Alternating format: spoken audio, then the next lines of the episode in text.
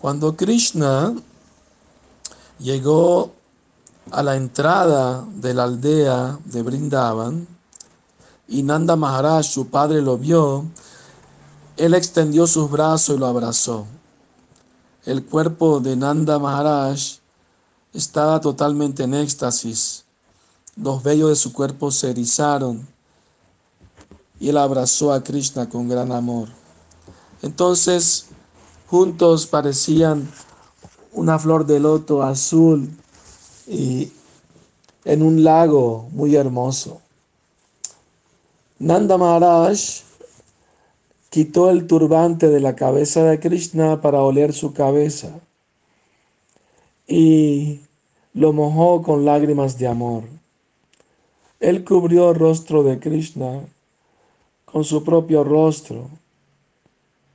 Parecía como una nube de otoño cubriendo la luna, la cual remueve la aflicción de un día de calor con sus rayos refrescantes. Mientras Yashoda pasaba la, la tarde preocupada, caminando de aquí para allá dentro de su casa y de vuelta para la afuera y salía y entraba, su rostro parecía muy preocupado acerca de la tardanza de Krishna, su querido hijo. De repente lo vio y sus ojos se llenaron de lágrimas como las olas del Yamuna y sus pechos emanaban leche como si fuera ola del Ganges. Sobrecogida del éxtasis, ella abrazó a su querido hijo y le preguntó acerca de su bienestar. Ella no podía verlo bien porque sus ojos estaban llenos de lágrimas de amor. Entonces, Rohini, la, la mamá de Balaram, ejecutó la ceremonia de arte muy bellamente para el placer de Krishna, ofreciéndole unas lámparas. Y, y Yashoda se sentó en el regazo de su madre. Si Krishna es como la luna, sentarse en el regazo de su madre parecía un océano de néctar, de afecto maternal. ¿Acaso Él es el rey de las joyas del amor que se sientan en su propia mina? ¿O Él es un, un zafiro azul decorado con hermosos tonalidades de fulgencia azul y con la fragancia de almizcle, del afecto, del amor de Madre Yashoda, que él estaba sentado en su regazo.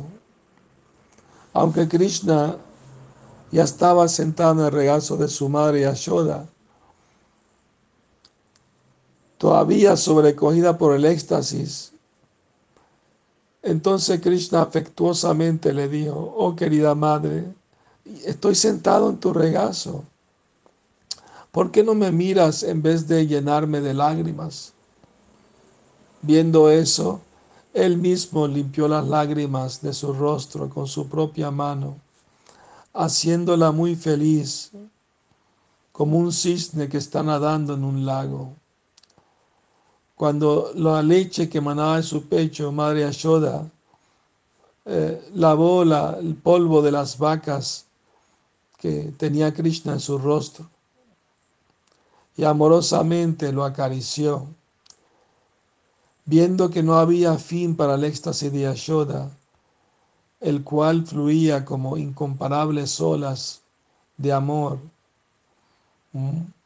la diosa del amor maternal la trajo de vuelta a sus sentidos y la ocupó en, acariciar el cuerpo de Krishna con su mano y ocupó y hacía sus sirvientas en bañarlo y, y, decorarlo.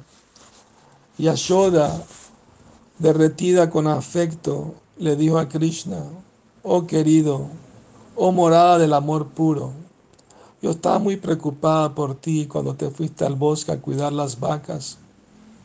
Oh querido niño de, rostro de luna, eh, tú no eres ni un poquito amable conmigo. Oh querido hijo, tú eres el loto de tu familia. Nunca me llevas al bosque contigo ni una sola vez. Oh misericordioso, aunque un largo día pasó y aunque tu padre repetidamente trató de traerte a casa y aunque tus amigos ya no podían tolerar su fatiga, hambre y sed, tú todavía no venías a tu hogar. Entonces, ¿por qué esta madre continúa manteniendo su dura e inútil vida? Madhumangala, el amigo de Krishna, dijo, oh madre Yashoda, eh, mi amigo Krishna es muy caprichoso y está sumergido en un océano de juegos con sus amigos y se olvida incluso de sí mismo que hablar de ti.